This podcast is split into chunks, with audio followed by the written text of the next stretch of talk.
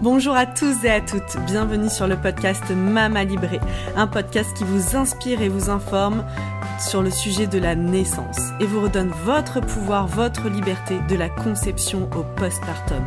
On parlera ici de naissance physiologique, d'allaitement, de conception, de préconception, de préparation à la naissance et bien sûr de postpartum. Si vous aimez ce podcast et que vous souhaitez aller plus loin, suivez-nous sur nos réseaux sociaux et retrouvez-nous sur notre nouveau site mamalibré.co, un site sur lequel vous retrouverez plein d'informations, de ressources, tout ce dont vous avez besoin pour vivre la maternité qui vous correspond. C'est la nouvelle plateforme mamalibré.co, une plateforme sur laquelle vous allez retrouver des informations, des articles de blog, mais aussi sur laquelle vous allez pouvoir vous abonner pour avoir un accompagnement global sur l'alimentation, le yoga prénatal, des relaxations et encore beaucoup de contenu à venir. À très bientôt sur Mama Libré. Ben, bonjour Mélanie et bienvenue dans le podcast Mama Libré. Bah, merci euh, de m'avoir invitée, Anaïs. C'est un plaisir d'échanger avec toi. Donc Mélanie, tu es sage-femme. Donc euh, je suis très contente de te recevoir parce que tu es sage-femme et tu as intervenu pendant bah, plusieurs années au sein de l'équipe de la maison de naissance de Bourgoin-Jallieu. Et euh, je voulais aujourd'hui que tu parles euh, bah, voilà, des maisons de naissance, de l'accompagnement global qui est proposé par euh, les sages-femmes des maisons de naissance, et puis pour donner des informations aux femmes qui nous écoutent, même aux parents, de comment, bah, voilà, c'est quoi une maison de naissance, qu'est-ce qui diffère finalement d'un accouchement à la maison, à l'hôpital ou en plateau technique? Et puis euh, ben, les informations, euh, voilà, comment on, arrive à accoucher en maison de naissance, qu'est-ce qui, peut motiver, qu'est-ce qui va nous donner l'élan. Ok, bah, il y a plein de trucs à dire, du coup, il y a plein, plein, de choses à dire. Euh, alors, on va commencer peut-être par qu'est-ce que c'est une maison de naissance? Donc, les maisons de naissance, il y en a six en France. Euh, il y en a maintenant euh, trois euh, qui sont dans les dom-toms. Donc, il y en a une en Guadeloupe, une à La Réunion et une qui a ouvert début d'année à Tahiti. Et sinon, au sein de la métropole, il y en a six, dont celle de Bourgoin. donc, les maisons de naissance, si tu veux, c'est on est au sein d'un hôpital quand même. On est dans la structure de l'hôpital, mais on est tout à fait indépendant. Donc, c'est-à-dire qu'on a un partenariat avec l'hôpital, mais euh, notre maison de naissance, en fait, elle a un statut d'association. Donc, euh, c'est une association de plusieurs sages-femmes libérales qui gèrent en fait les lieux. Euh, et on est avec aussi, bien sûr, des parents, des adhérents qui gèrent l'assaut avec nous.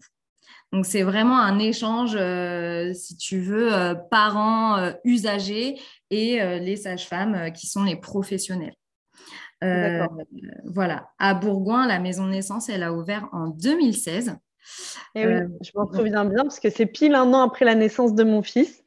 J'avais fait l'inauguration, je me souviens de ce lieu. Euh, je trouve que tu vois, dans, dans l'aspect maison de naissance, il y a ce côté un peu cocooning. On est vraiment dans bah, une petite maison, un peu quand même. C'est un peu, bah, on essaye de faire comme à la maison. Donc, effectivement, comme je disais, on est au sein de l'hôpital. Mais euh, bah, mes collègues, quand elles ont ouvert la maison de naissance, parce que moi, je n'étais pas euh, encore euh, là en 2016, mais elles ont peint les murs, elles ont décoré pour que ce soit le plus cocooning possible. En fait, ça, c'est Ouais, ça c'est important. Puis il y a le matériel aussi que vous mettez. C'est pas des lits d'hôpitaux, c'est quand même des lits. Ouais, tout à fait. Donc là, on a des lits complètement, des lits classique. Hein, euh, alors, on en a. Là, on a fait des lits sur mesure euh, il n'y a pas très longtemps pour que ce soit euh, plus pratique pour tout le monde, plus confortable pour les couples, plus pratique pour nous si, si, besoin. mais voilà, on a vraiment essayé de mettre des meubles comme des meubles à la maison, en bois, jolis, qui sont voilà, qui amènent un peu de chaleur. voilà. Donc, c'est le but de se sentir bien dans, dans ce lieu.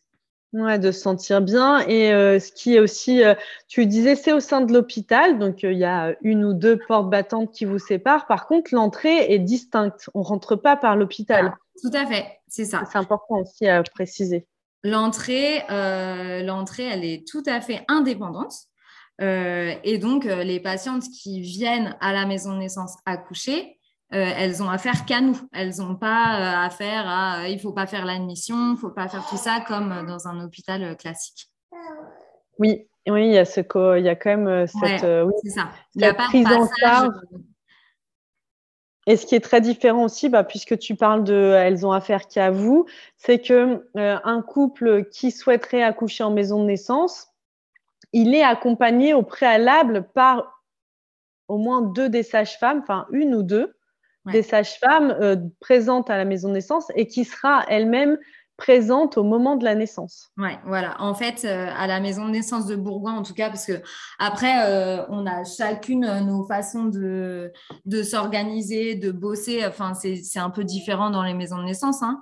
mais nous, en tout cas, à la maison de naissance de Bourgoin, on travaille. Alors, en ce moment, il y a trois euh, deux trinômes, excuse-moi, et euh, une sage-femme euh, qui travaille toute seule, mais à un moment, il y a eu des binômes. Après, on est beaucoup de femmes et on a des bébés aussi. Donc, du coup, ça bouge un petit peu nos trinômes, nos binômes, etc. Mais en tout cas, on travaille en, à plusieurs, si tu veux, et nos, et nos, et nos patientes, elles, voient, elles nous voient pendant la grossesse. Bah, par exemple, moi, je travaille en trinôme avec euh, Camille et Kitri. Et ben, nos patientes, elles nous voient toutes les trois pendant la grossesse euh, pour euh, les consultations, les préparations à la naissance. Et puis, à partir de 37 semaines, donc ça, c'est aussi assez important comme info, c'est qu'on peut accoucher à la maison de naissance à partir de 37 semaines parce qu'avant, le bébé est considéré comme prématuré.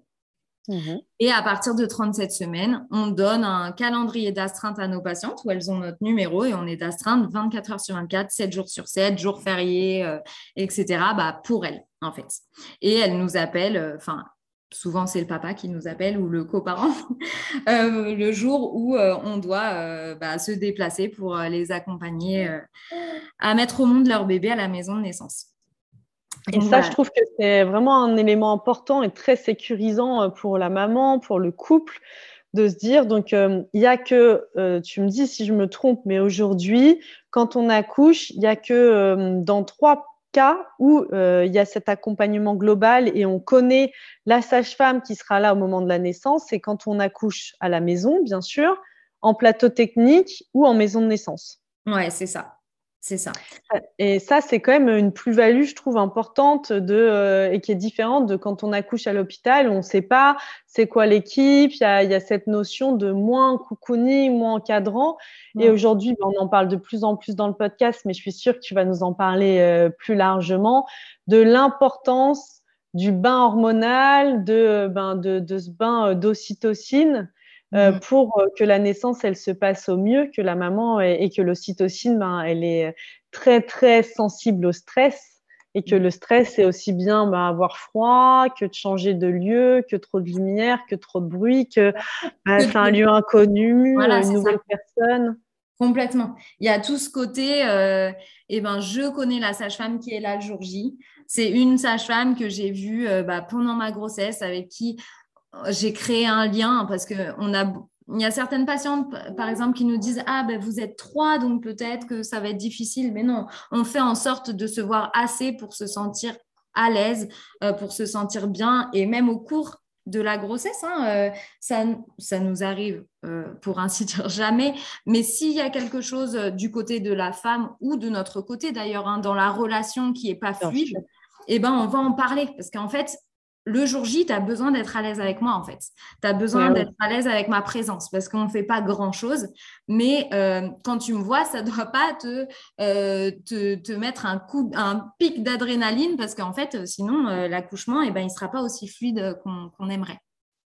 Et oui, parce que donc là, quand on parle d'accouchement, bon, comme à la maison, en maison de naissance, il y a vraiment, on parle d'accouchement physiologique. Il n'y a pas d'intervention euh, médicale. Il n'est pas possible de faire une péridurale. Euh, voilà, si jamais il devait y avoir quelque intervention que ce soit au niveau médical, on est transféré, donc on passe les portes pour rentrer dans l'hôpital, dans la maternité de l'hôpital.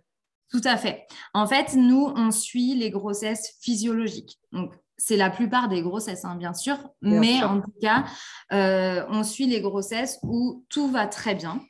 Et comme je disais, on a un partenariat avec l'hôpital euh, de Bourgoin, du coup, euh, avec qui on s'entend quand même très, très bien, avec qui on a mis en place des protocoles rien que pour la maison de naissance, si tu veux, qu'on partage avec eux. Et on sait si pendant la grossesse, il y a quelque chose. Par exemple, je donne deux, trois exemples comme ça, mais un diabète gestationnel, ça ne veut pas dire que la patiente ne va pas pouvoir accoucher avec nous à la maison de naissance, mais on doit demander quand même un avis euh, à l'hôpital de Bourgoin euh, d'un endocrino, d'un gynéco, pour avoir l'accord de continuer le suivi à la maison de naissance. Euh, donc en fait, nous, on ne prend pas de risque. On, veut que euh, la grossesse se passe, euh, voilà, que ce soit de façon physiologique. Et en fait, c'est la base du métier de sage-femme à la base. Hein. Ça, c'est vraiment le suivi physiologique, c'est notre métier, en fait. D'accord. Est-ce que tu peux nous donner plus de précision? Parce que pour les femmes qui nous écoutent, bah, il y en a beaucoup pour qui alors, je le répète, mais j'ai à cœur de le répéter. C'est pourquoi, pour toi, c'est quoi la physiologie?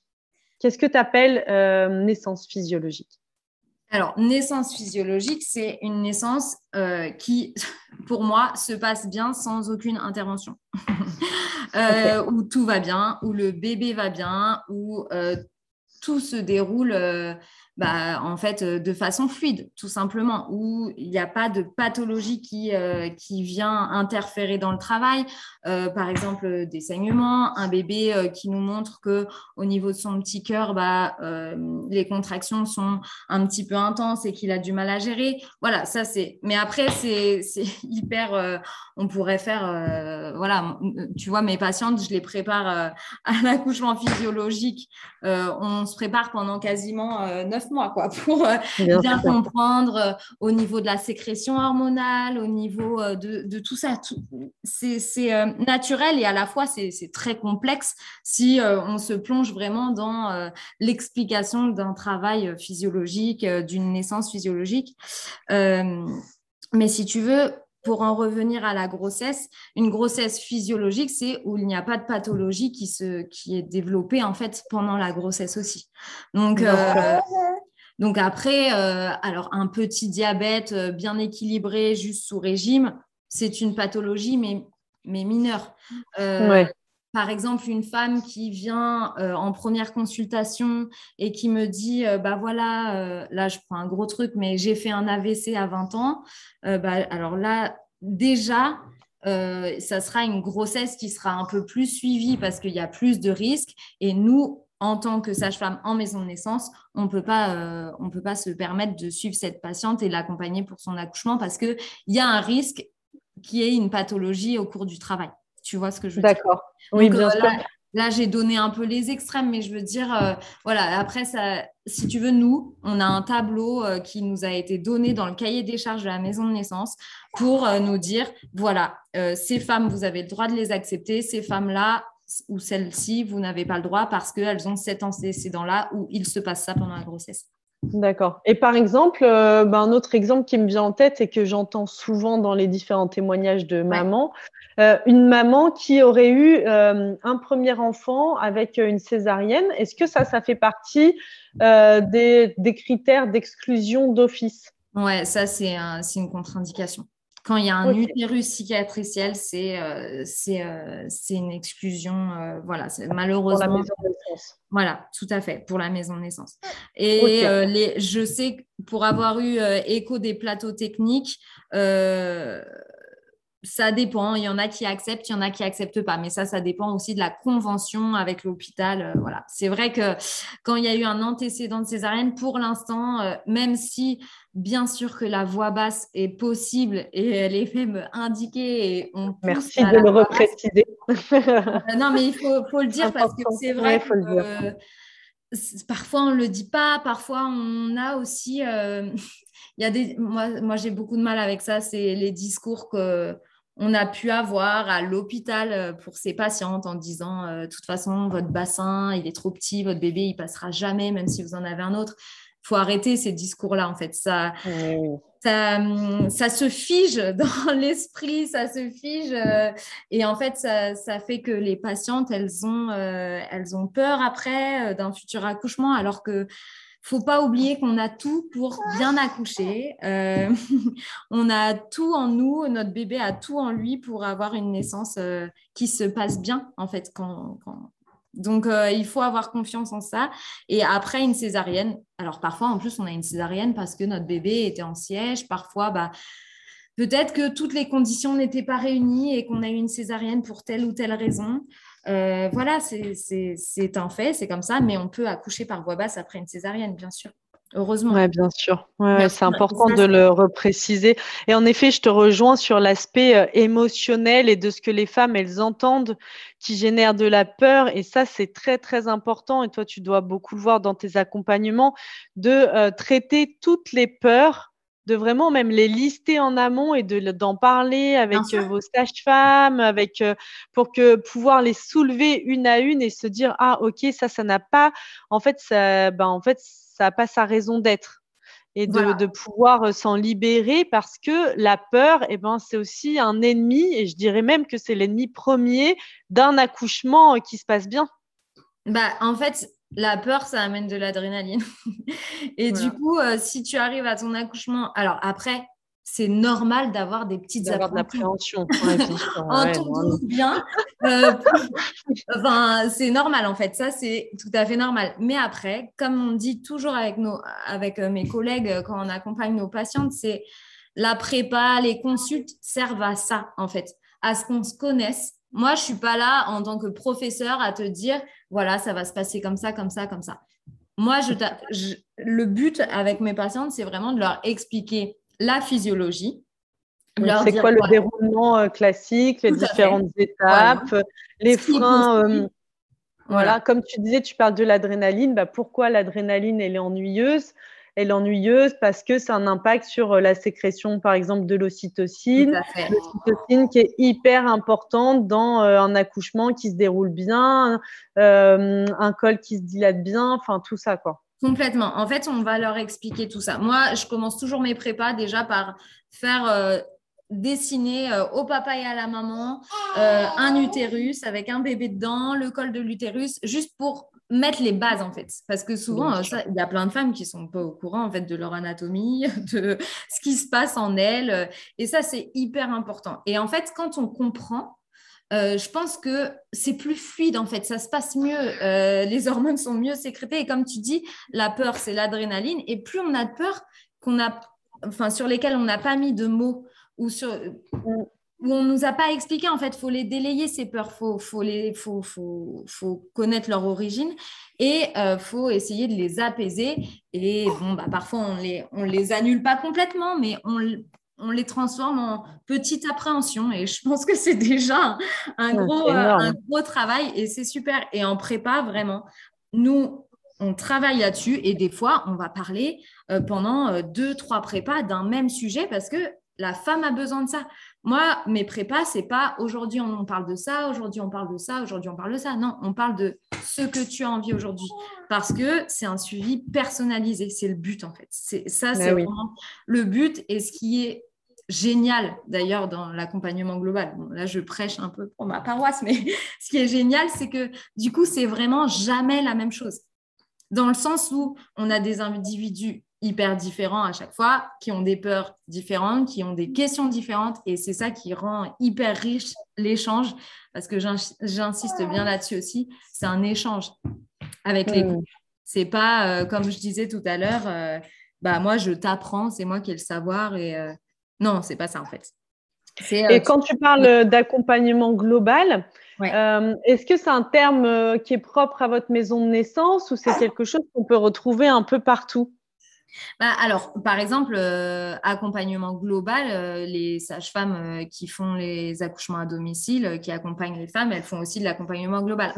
celles qui sont en plateau technique aussi. En fait, accompagnement global, voilà. ça veut dire qu'on te suit euh, pendant la grossesse, pour les, les, consultations tous les mois, les préparations à la naissance. Alors, nous, par exemple, on ne fait pas les échographies, mais il y a des sages-femmes qui font les échographies aussi, par exemple. Et puis, mhm. tu es là le jour de l'accouchement et tu suis aussi euh, le postpartum, le retour à la maison. Ça, c'est l'accompagnement global. Les sages-femmes libérales euh, qui sont en ville, la plupart du temps, elles, se disent semi-globales parce que bah, la patiente, euh, elle accouche à l'hôpital. Donc, il y a ce, côté accouchement qu'elle n'assure pas.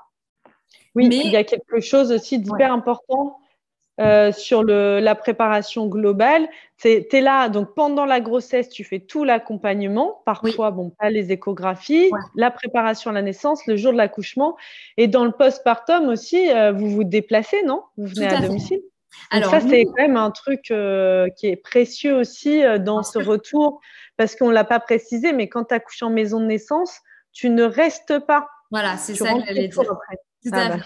Donc, euh, du coup, euh, donc la femme vient accoucher à, la maison de naissance et elle ne reste pas. Donc, en fait, après l'accouchement, après la délivrance, euh, en général, les patientes doivent rester minimum deux heures pour mmh. qu'on s'assure que les saignements sont OK, que tout va bien, que le bébé s'adapte bien à la vie extra-utérine, que l'allaitement se mette bien en place. Enfin, voilà, tout ça. On essaye de voir euh, si tout va bien, on est très euh, vigilante. Et puis, euh, au bout de 2-3 heures, ben, on va faire tranquillement les soins du bébé, de la maman.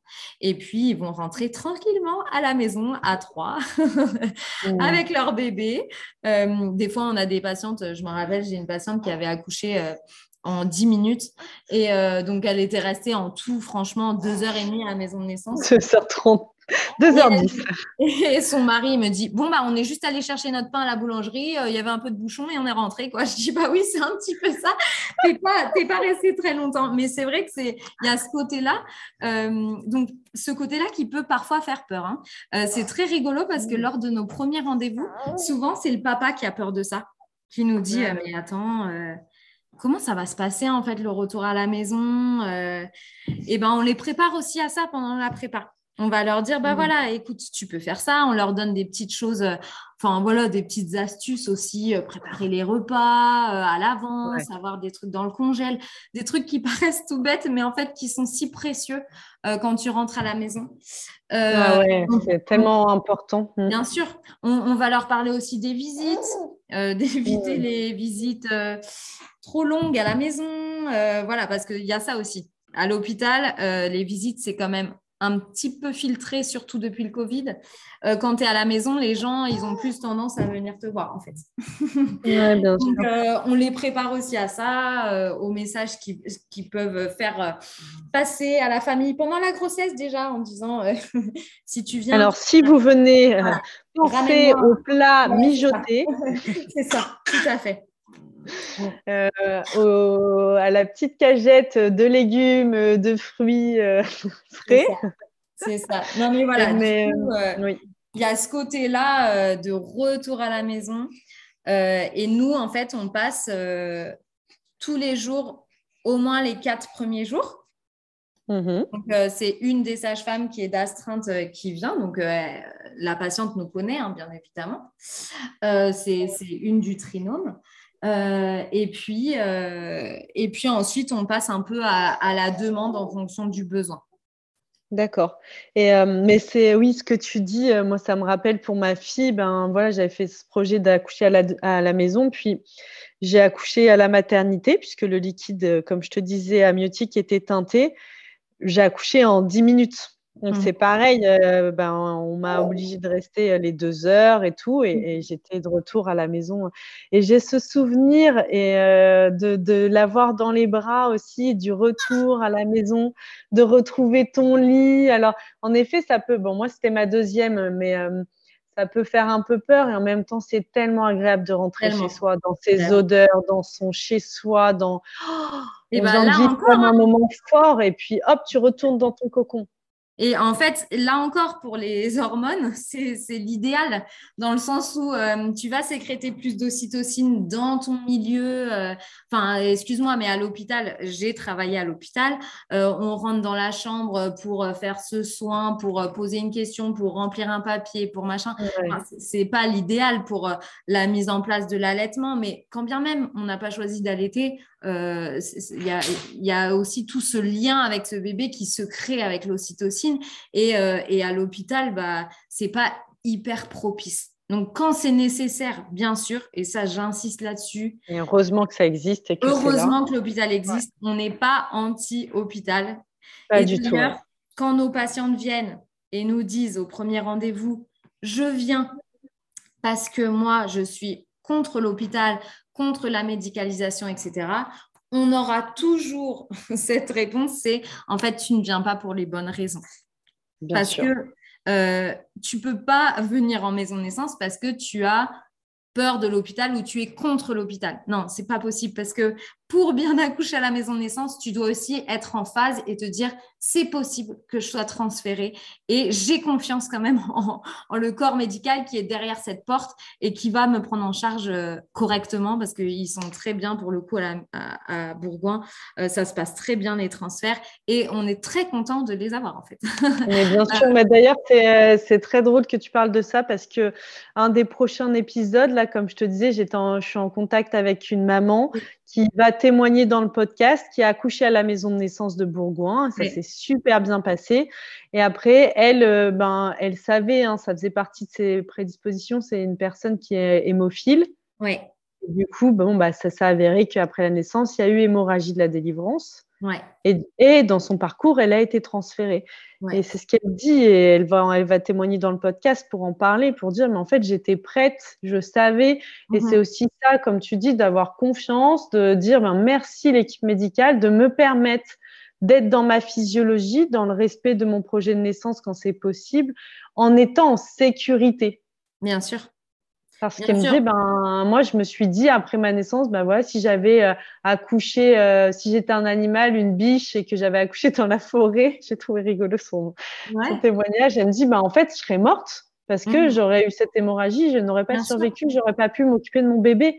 Et en fait, à un moment, ben, c'est ça, c'est la, la, médicalisation, elle a permis ça, de pouvoir, ben, quoi qu'il se passe, de, de permettre euh, à la maman, ben, de bah voilà une hémorragie c'est une hémorragie c'est quelque chose d'hyper grave et on, en meurt. Donc euh, du coup d'être prise en charge et de survivre quoi. Bah bien sûr c'est sûr.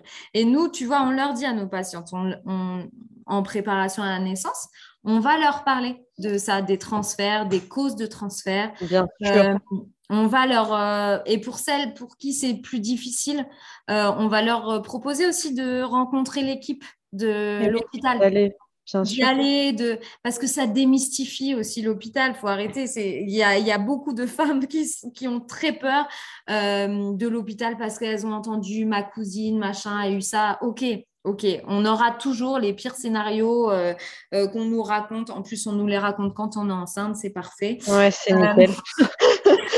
voilà. mais voilà, il il faut alors euh, prendre son courage à deux mains et se dire allez, j'anticipe, je vais voir, euh, je vais parler à une sage-femme, euh, je, vais voir. De toute façon, nos patientes, elles doivent aller voir l'anesthésiste. c'est obligatoire, hein, c'est une consultation obligatoire sinon, elles ne peuvent pas accoucher à la maison de naissance. Donc, elles ont quand même un contact au moins avec un médecin de l'hôpital. Mais parfois, ça ne suffit pas et on leur dit, bah, fais une rencontre avec une sage-femme de l'hôpital et au moins, tu lui poses toutes les questions euh, que tu as lui poser et elle va un peu démystifier euh, les idées que tu as euh, de l'hôpital. voilà, parce que parfois on a une, enfin, la plupart du temps, on a aussi une vision un peu erronée. et, je reviens sur autre chose, c'est que nous, on leur dit à nos patientes aussi de rédiger un, projet de naissance. Voilà, mmh. parce que nous, en tant que sage-femme d'accompagnement global à la maison de naissance, généralement, leur projet de naissance, on le connaît. Parce que on sait sait ce qu'elles veulent, ce qu'elles ne veulent pas, etc.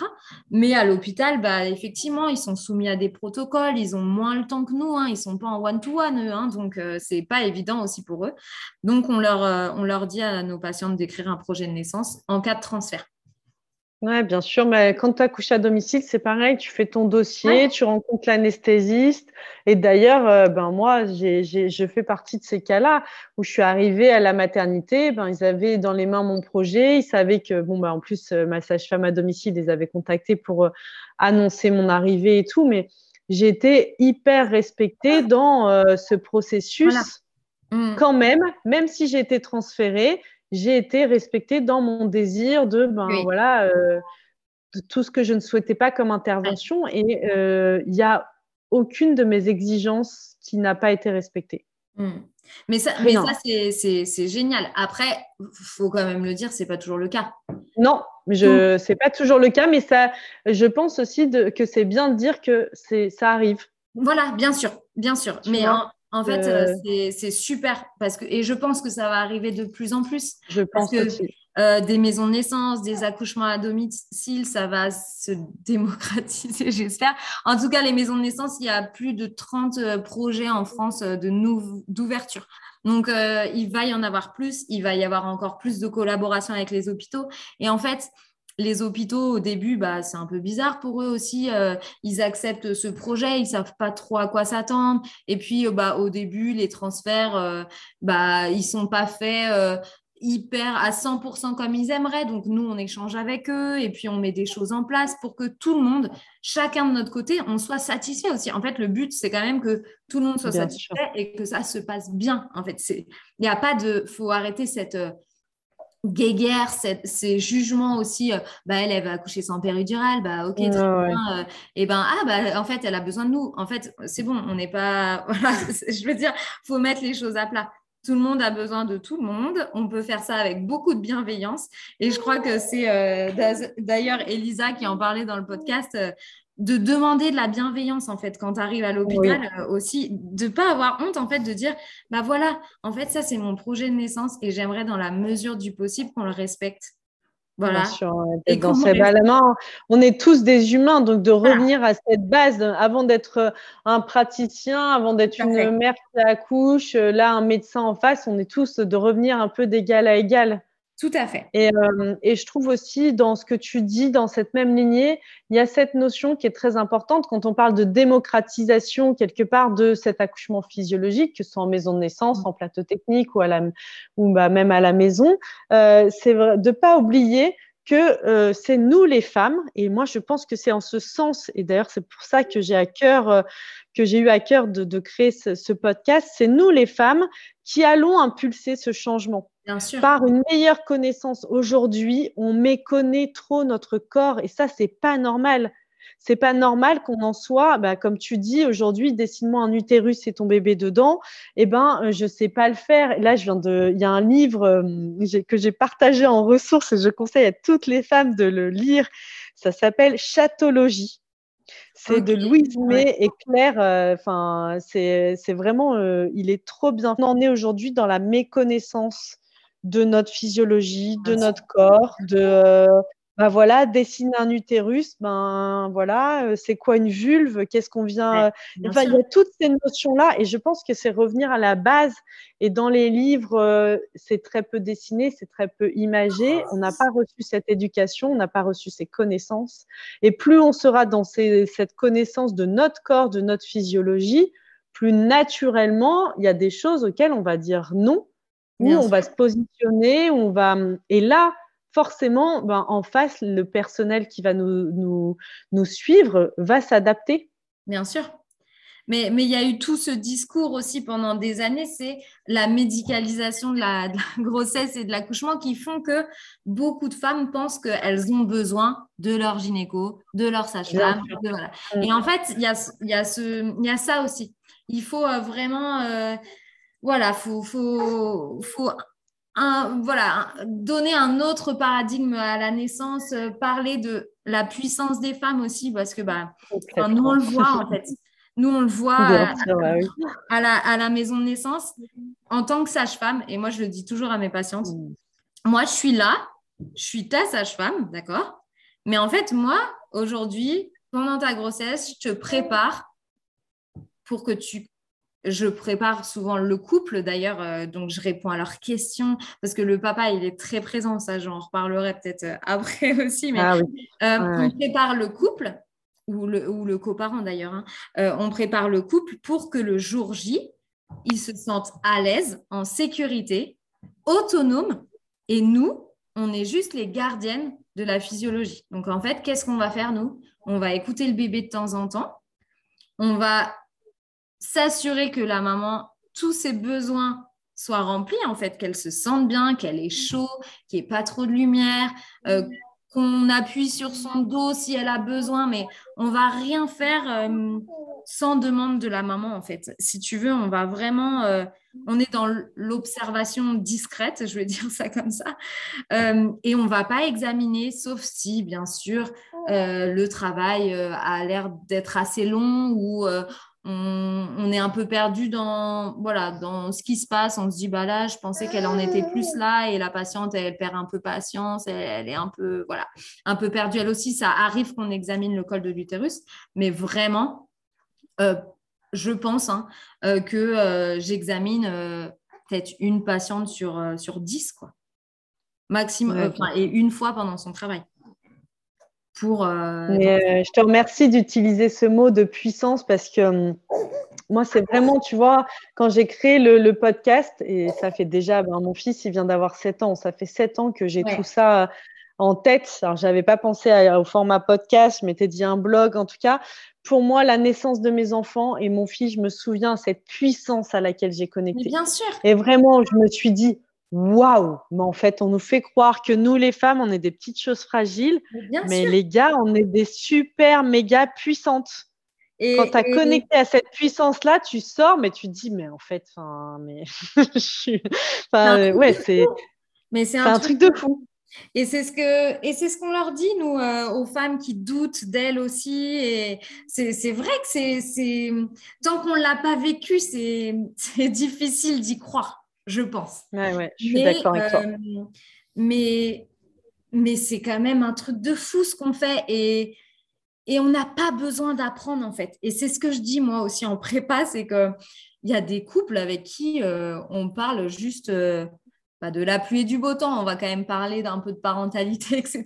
Mais juste pour se connaître. Et en fait, les femmes, elles sont tellement connectées à elles qu'elles savent qu'elles vont y arriver. Et elles y arrivent.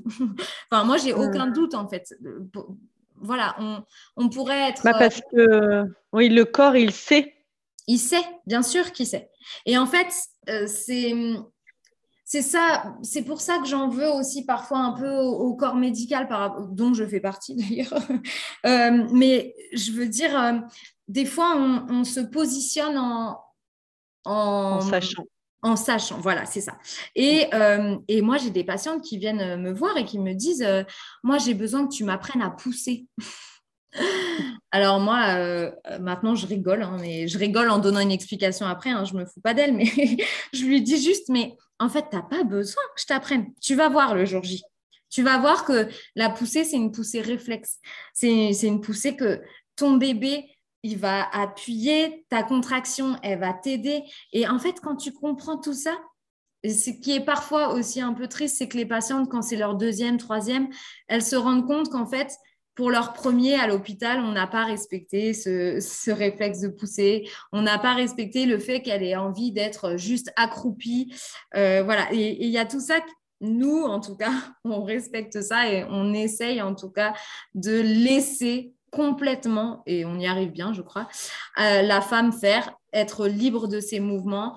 Euh, et, et, on a des merveilleux accouchements qui se passent merveilleusement bien. Et, et, c'est génial. Et c'est là qu'on voit toute la puissance de cette femme et de ce bébé. Hein. N'oublions pas le bébé. Oui, bien sûr. Oh là là, moi, je l'ai senti pour ma fille que elle s'est, elle s'est fait nette, quoi. J'ai senti sa force de. C'est, vraiment euh, important. On le dit pas assez. Ça, tu as raison dans la notion de c'est le bébé aussi. Mais bien sûr. Il a il a beaucoup. On en, j'ai trouvé peu d'écrits d'ailleurs sur ce sujet sur euh, le, rôle du bébé, tu vois, sur euh, Elisa, elle en parle un peu sur euh, ce côté, bah déjà avant même qu'on ait, on se sente en travail, c'est le bébé qui a déclenché le travail. Tout à fait. et ça, on n'a pas trop d'informations en effet là-dessus sur la. Ben voilà, lui aussi, il, se fait naître. Mais, mais moi, c'est ce que je dis toujours à mes patientes, c'est que le bébé, il a, il a cette sagesse de, de naître, de savoir comment faire, de t'accompagner. Et, et j'insiste beaucoup sur la connexion aussi à son bébé en fait. Pendant le travail, s'il y a un mm. moment où euh, le lâcher prise, il est un peu difficile, ou où on n'est plus trop connecté à soi, euh, très souvent, euh, je, rappelle à la patiente, même si je parle pas beaucoup pendant le travail en général, mais juste connecte-toi à ton bébé, pense à lui, parle-lui, et, ton bébé, il est là, vous faites une équipe, une équipe de fou, quoi. Et, et c'est assez exceptionnel.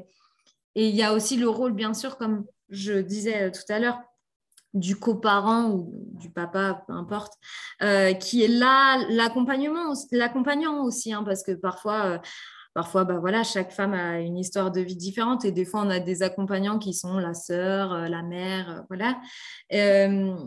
la présence bienveillante qui est euh, hyper importante et c'est pour ça que moi j'invite euh, tous les parents, les accompagnants euh, des femmes en travail à venir se préparer aussi à déposer aussi leur peur parce que ça c'est aussi hyper important. Hmm. Une femme en travail c'est une éponge hein. donc moi c'est important que tu C'est ce que je raconte souvent à mes à mes patientes, c'est que moi quand j'ai accouché pour mon premier j'étais à la maison de naissance avec mes collègues chéris et mon amoureux. Euh, donc, il y avait euh, trois personnes euh, dans la salle en plus de moi et mon bébé. Et en fait, je regardais personne. Moi, j'étais vraiment dans ma bulle et j'avais pas du tout envie d'avoir de stimuli visuels, ni auditifs, ni de toucher. D'ailleurs, tous mes sens étaient concentrés sur mon bébé et sur mon accouchement. Et mais donc, je voyais personne, mais je sentais la présence de chaque personne, je savais exactement où étaient placés euh, mes collègues, mon chéri dans la, pièce en fait. Et il y a ce, côté euh, sensation qui est si fort quand tu es en travail. Et moi, je l'ai vraiment beaucoup ressenti pour euh, mon premier parce que ça a été un peu plus long que pour ma deuxième. Euh, et, c'est pour ça que si euh, la personne avec toi, elle est stressée ou qu'elle parle un peu trop fort ou qu'elle te propose un peu trop de trucs, et eh ben en fait, euh, tu sens à quel point ça peut bouleverser cette, cette cascade hormonale. et, c'est pour ça que c'est hyper important aussi que bah, on prépare aussi la personne qui accompagnera la femme qui, qui accouche en fait.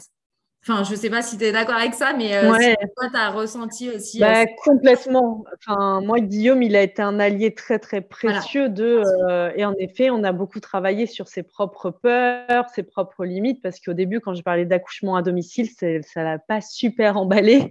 ça l'a plutôt un peu angoissé. Puis une fois qu'il était préparé, en effet, il a eu accès à la connaissance de OK, c'est quoi la physiologie? C'est quoi les risques? Comment ça se passe, dans quelle, enfin, tu vois, euh, connaissance, parce que ce qui fait peur, c'est l'inconnu en vrai.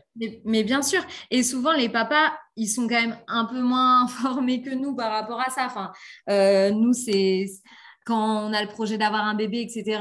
Euh, généralement, on s'informe quand même pas mal, et le papa, il se laisse un petit peu porter au début, et, et. Je fais une généralité là, c'est pas bien, mais c'est quand même la plupart du temps comme ça, en tout cas dans les retours que j'ai de mes patientes. Et en fait, quand le papa, il comprend, quand le papa, on lui donne des explications aussi sur, euh, par exemple, le premier accouchement qui a été un peu traumatisant pour lui parce qu'en fait, il a tout vu, mais on lui a rien expliqué. Euh, et ben en fait, tout prend sens quand on lui explique. Et en fait, bah, du coup, c'est encore un meilleur allié le jour J euh, et c'est hyper important. Nous, on le dit, hein, on le répète, si le père, il n'est pas OK avec le projet, en fait, il y a des grandes chances que ça ne le fasse pas, en fait. Parce que euh, s'il est là, et en fait, nous, on ne force personne. C'est pareil, le papa qui nous dit, moi, je ne le sens pas, j'ai pas envie d'être dans la pièce, bah, pas de souci, enfin, fais comme tu as envie. Enfin, voilà, il faut, se dire aussi que on laisse le choix en fait. Ça, s'il y a une phrase qu'il faut retenir, c'est on laisse le choix à tout le monde de faire ce qu'il a envie euh, dans la mesure du possible, bien sûr, et du réalisable euh, en fonction de la situation. Mais c'est important que tout le monde se sente à l'aise aussi avec la situation. Et comme j'ai dit tout à l'heure, c'est normal d'avoir des appréhensions. C'est normal de se dire, oh là là, j'ai l'impression que ma femme, là, c'est dur pour elle. Oui, bien sûr, c'est normal. Mais s'il a plein de petites choses à faire, qui sait ce qu'il peut faire pour soulager sa femme, mais ça change tout en fait. Ça change tout parce parce qu'il n'est pas impuissant. Voilà. Le but, c'est d'être acteur. En fait, le couple, il est protagoniste dans ce moment-là. C'est tellement important. On, ne vit pas euh, mille fois cet événement et, et, ils doivent être au centre de ce moment-là, c'est la venue de leur bébé. En fait, nous, on n'a rien à foutre ici. Hein. Nous, on est juste sage-femme. Euh, on est là juste pour s'assurer que tout se passe bien, mais on rentre dans leur intimité la plus profonde. Quoi. Moi, c'est ce que je dis à mes patientes, et des fois, ça les fait rire. Mais c'est comme si je rentrais dans ta chambre quand vous faites l'amour, en fait. C'est pareil. Hein. Mais oui, c'est ça. Mais d'ailleurs, on ne le dit pas assez. C'est pour ça que euh, c'est important quand tu disais dans cet accompagnement global que vous proposez, cette notion de bien se connaître, de ma présence ne te dérange pas, parce que à un moment, il n'y a pas plus, en effet, hormis la sexualité, il n'y a pas de moment de plus grande intimité bah, que le moment de l'accouchement. Bien sûr. Sauf si tu le compares à la sexualité. Et en effet, quelqu'un qui rentre dans ta chambre alors que tu es en train de faire l'amour, ben, je pense pas que tu vas avoir d'orgasme. Hein.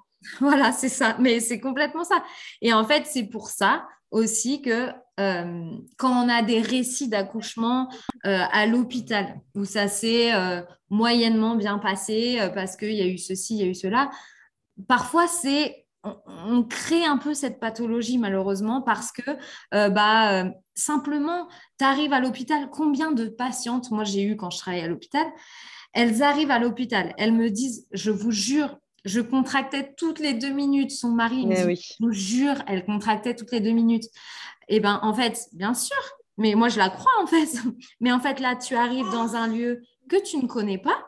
Tu me vois moi, alors j'ai beau être euh, je pense, agréable au premier abord et euh, bienveillante. Euh, je l'ai accueillie euh, de façon chaleureuse, etc. Mais en fait, elle arrive dans l'hôpital, il y a plein de lumière. Les néons de l'hôpital, c'est un enfer. c'est de la lumière à n'en plus finir qui va inhiber cette sécrétion de mélatonine dont on a besoin pour sécréter l'ocytocine. Et du coup, voilà, c'est une cascade hormonale qui est bah, voilà, qui, est mise bah, Ouais, puis pour peu qu'on te dise, il faut passer par le bureau d'accueil pour euh, donner tes papiers, ta pochette avec euh, ton groupe sanguin et euh, machin, ton truc, ta carte vitale. bah merci quoi. Mais oui. mais oui, mais en fait, ça, tu vois, il y a. Bon, après, structurellement parlant, c'est difficile de faire autrement à l'hôpital, je pense. Enfin, c'est compliqué à mettre en place, je pense. Mais, euh, mais il faudrait ouais, avoir des sas d'entrée euh, un peu tamisés. Enfin, ça, c'est l'utopie du truc, mais avoir des, mettre en place des choses euh, qui font qu'on on n'inhibe pas cette sécrétion d'ocytocine et surtout, on ne stimule pas cette sécrétion d'adrénaline. Mais mm. voilà, c'est et, nous, c'est ce qu'on essaye en tout cas de faire à la maison de naissance parce que quand tu arrives à la maison de naissance, donc nos patientes, elles nous appellent, elles savent exactement mm. quand elles doivent nous appeler. Souvent, c'est le papa d'ailleurs qui nous appelle parce que quand elles partent, elles sont déjà euh, altérées psychiquement, elles sont dans leur bulle et elles sont déjà pleines d'hormones, nos patientes, donc elles sont plus dans le mode euh, je vais prendre mon téléphone et appeler ma sage-femme. Souvent, c'est bon signe quand c'est le papa qui nous appelle. Oui. Euh, je me souviens de ça. De, dans, c'est quand c'est le, quand la maman, elle est plus en capacité de ah, parler et vraiment prendre les décisions, c'est que ça y est, elle rentre dans le travail, quoi. Elle est plus dans le pré-travail. Et du coup, nous, euh, les papas, ils nous appellent à ce moment-là et généralement, on leur donne une heure. Enfin, par exemple, je sais pas, ils nous appellent à minuit, on lui dit, bah, écoute, on se rejoint à minuit 45, le temps de faire la route, le temps, voilà. Et nous, on arrive souvent avant le couple. Comme ça, on prépare euh, la salle. Donc, euh, c'est déjà euh, tamisé. si c'est l'hiver, souvent, on chauffe un peu avant. voilà, si la patiente, on sait que c'est un deuxième bébé et qu'elle voulait absolument la baignoire pour son accouchement, bah, comme on sait que ça peut aller vite, et eh ben, on va préparer la baignoire j'ai un petit bébé moi aussi ici qui veut participer. Se manifeste. voilà. Il a, son mot à dire. Du coup, euh, vraiment, euh, l'environnement, il est primordial. De se sentir en sécurité. Euh, il y a un petit détail aussi, nous, à la maison d'essence, on demande d'amener les draps les draps de la maison, ah les coussins si on a envie, les choses qu'on a envie d'amener pour vraiment bah, déjà ramener un peu le microbiote de la maison et puis se sentir à la maison en fait. Se sentir ouais, bien. c'est important. Puis on parle euh, au niveau olfactif, c'est un de nos sens qui peut être très exacerbé au moment de la naissance. Donc euh, aussi, euh, c'est important de retrouver ses odeurs, ça peut être sécurisant. Tout à fait. Donc voilà, c'est sûr que c'est en tout cas ce qu'on ce qu'on essaye de faire et je pense, euh, d'après les retours de nos patientes, on a quand même pas mal de bons retours. Euh, c'est vrai que ce côté maison de naissance, euh, c'est accoucher en sécurité avec l'hôpital pas loin et je pense que c'est super que les maisons de naissance soient pérennisées et qu'il y en ait plein qui vont ouvrir en France, j'espère très vite, parce que ça laisse le choix aux gens. Euh, ça laisse le choix au couple, euh, à la maman. Et, en fait, c'est juste primordial d'avoir le choix de, pouvoir faire naître son bébé dans les conditions qu'on a choisies. Quoi. Enfin, c'est juste... Euh, pour moi, c'est la base, en fait c'est la base. Ouais, la bah, je suis d'accord avec toi, hein, de l'humanité. Puis c'est aussi un moment de retrouver beaucoup de puissance dans ce moment-là, en fait, euh, de, confiance, de puissance en son corps. Femme, bien mm. sûr, mais enfin, moi, c'est ce que je dis euh, à beaucoup de, patientes, mais même d'amis. Euh, ayez confiance, en fait, tu n'as pas besoin de, quelqu'un pour accoucher, en fait. Tu, tu, as tout en toi pour le faire. Et, et je leur je leur conseille de toujours de lire euh, mon mentor qui est Michel Audin, mais j'imagine que toi aussi, tu mmh. beaucoup. J'adore Michel Audin. voilà, mais. C'est vrai que j'en ai peu parlé, je te remercie parce que J'en ai, peu parlé dans mes références et j'ai lu quasiment tous ses livres. Ah oui, mais en fait, il est exceptionnel. Et, comme il dit, aujourd'hui, on veut changer beaucoup de choses euh, en matière d'écologie, etc. Bien sûr, c'est hyper important. Mais euh, changeons les naissances aussi, mon Dieu, parce que c'est les naissances, on a dénaturé la naissance en mettant les femmes en position gynéco, en leur disant, de toute façon, tu n'y arriveras pas si on ne te met pas de péridurale. Enfin, voilà, enfin, je veux dire ça doit être un choix. On doit pouvoir le choisir. C'est comme je le dis, moi, des fois, je suis des patientes qui n'accouchent pas à la maison de naissance. Si elle veut une péridurale, mais bien sûr, en fait, je ne suis pas là pour lui dire euh, ce qui est bon pour elle ou pas, mais je vais lui expliquer quand même la physiologie. Je vais lui expliquer ce qui se passe naturellement dans son corps pour qu'elle comprenne, pour qu'elle comprenne pardon, et qu'elle fasse ses choix en conscience, en fait. Juste. Ouais, mais c'est ça qui est hyper important. Et puis de comprendre aussi qu'à un moment, notre péridurale, on est capable de la sécréter nous-mêmes quand on a le bon bain hormonal, qu'on est détendu, qu'on se sent bien. Naturellement, le corps, à un moment, il y aura tellement d'ocytocine qu'il va sécréter justement de l'endorphine. Et ça, c'est la meilleure des péridurales. Bien sûr, bien sûr. Et puis. Et, euh, que ça a un impact sur, euh, après, euh, au niveau bah, la récupération, on n'en parle pas beaucoup, mais il y a aussi cette notion de comment on récupère. Bah, moi, je suis désolée, après mes deux accouchements, je me sentais physiquement hyper bien, quoi. Ouais. Fatiguée, certes, mais je me sentais bien. Je me sentais, ben, ouais, super en forme, forte, forte. Bien sûr. Donc il y a aussi, ça, ça, me parle beaucoup ce que tu dis euh, de, de la notion d'écologie, parce que je trouve qu'aujourd'hui on nous dit oui, par exemple, prendre soin de notre planète, prendre.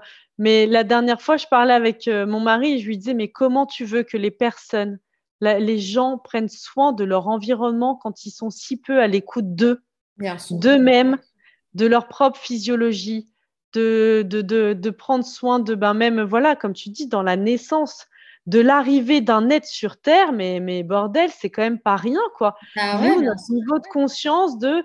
Après, bon, bah, tu vois, moi, je suis hyper, mais pour moi, il y a quand même un sujet. Et la dernière fois, j'en ai parlé avec une amie, elle me disait, bah ouais, c'est vrai, ce que tu dis, moi, je l'ai vécu.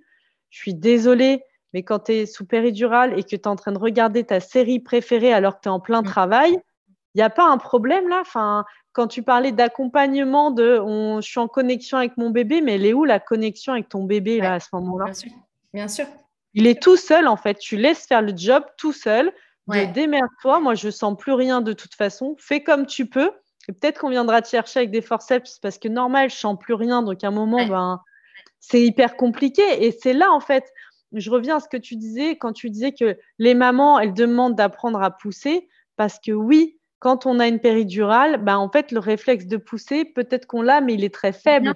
Alors que vous inquiétez pas, quand il n'y a pas de péridurale, il n'y a personne qui, qui va dire quand est-ce que c'est le moment de pousser. Bien sûr, mais, mais complètement. Mais ça, c'est sûr. Mais c'est, mais c'est comme, enfin, on en revient à la même chose. C'est aussi euh, le discours actuellement qu'il y a et qu'il faut changer en fait aussi parce que euh, euh, c'est l'accouchement, ça fait mal, c'est horrible.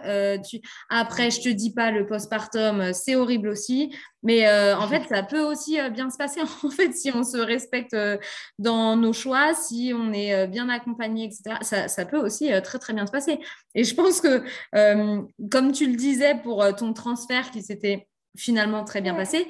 Il faut raconter ça aussi. Il faut raconter le positif et quand ça se passe bien.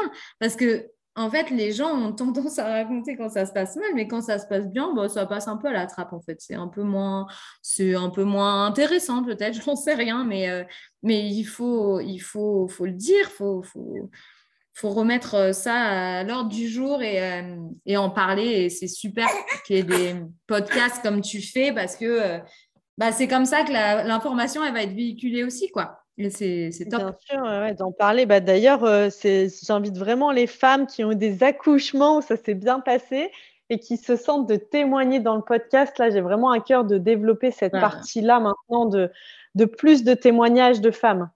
Bien sûr, mais ça, c'est. D'ailleurs, Mélanie, tu seras peut-être le prochain témoignage que toi, Écoute, moi, je me tiens, il n'y a pas de souci. J'ai deux accouchements à la maison de naissance à mon actif, à, ah euh, auquel je peux vraiment parler, même si c'était rapide les deux, je, peux en parler. Je peux même en parler. Ah, euh, bah, avec plaisir. Un épisode, il n'y a aucun problème. Mais eh ben, on se retrouvera dans un prochain épisode avec grand plaisir pour, euh, pour que tu témoignes, tu témoignes de, de, ces accouchements.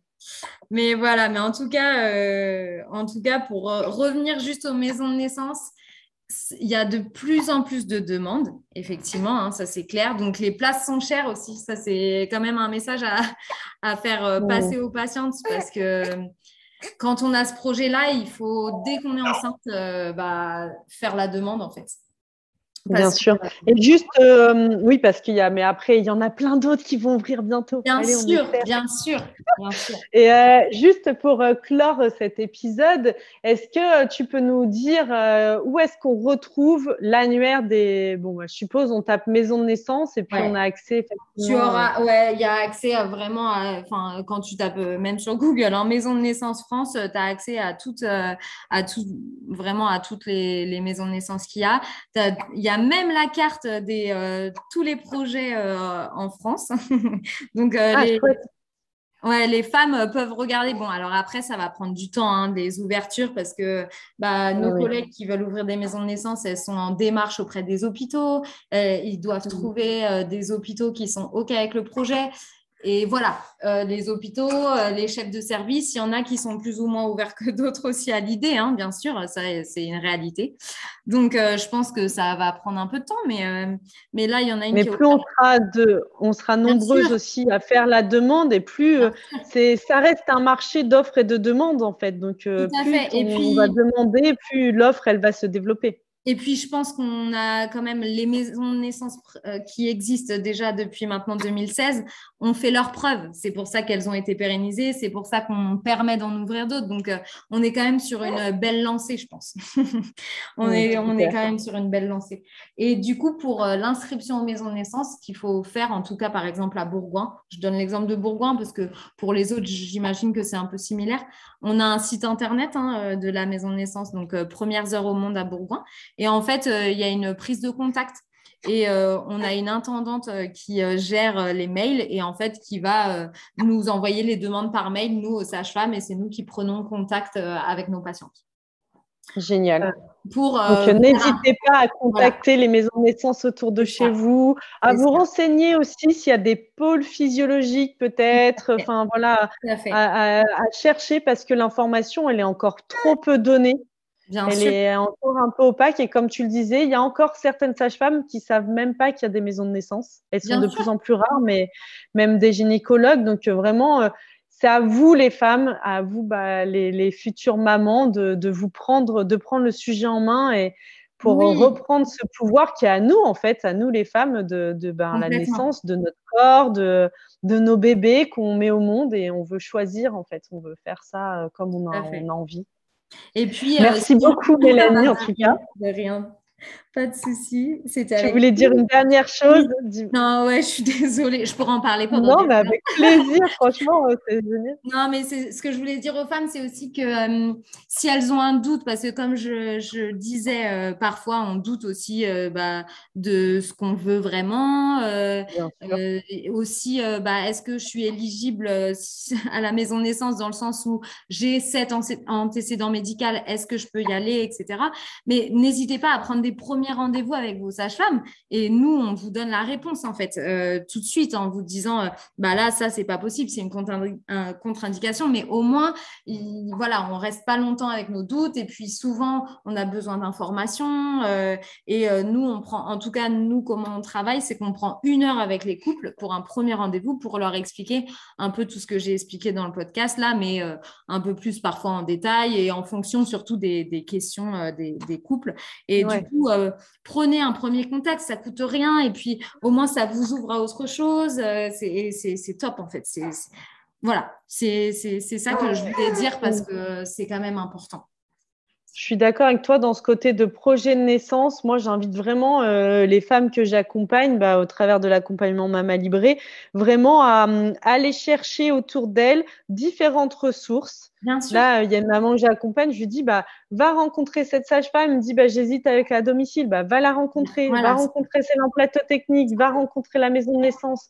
une fois que tu auras fait le tour, eh ben, tu auras plus d'éléments pour faire ton choix. Mm-hmm. tout à fait. Et nous, on a plein de, patientes qui vont voir, euh, qui ont un projet par exemple à domicile et qui viennent quand même nous voir pour savoir euh, bah, comment ça se passe avec nous en fait, par exemple. Euh, et finalement, bah, nous, on n'est pas vexés, hein. il n'y a aucun problème, la place sera pour quelqu'un d'autre. Je veux dire, il n'y a aucun problème. Tu peux venir juste pour savoir comment ça se passe et puis me dire finalement que tu n'es pas OK avec ce projet. Ça nous arrive, hein. il n'y a aucun problème avec ça. Donc, euh, elles se sentent libres, surtout, de, de, s'informer. Ouais, la liberté de s'informer et en même temps s'informer pour avoir cette liberté. Tout à fait. C'est tout à fait ça. C'est un beau mot de conclusion, je crois. Merci Mélanie. Je te dis à très bientôt. Et eh ben, avec grand plaisir. Euh, ben, voilà, une belle fin de journée avec ton petit bébé. Bah, et à bientôt sur Mama Libré. À bientôt.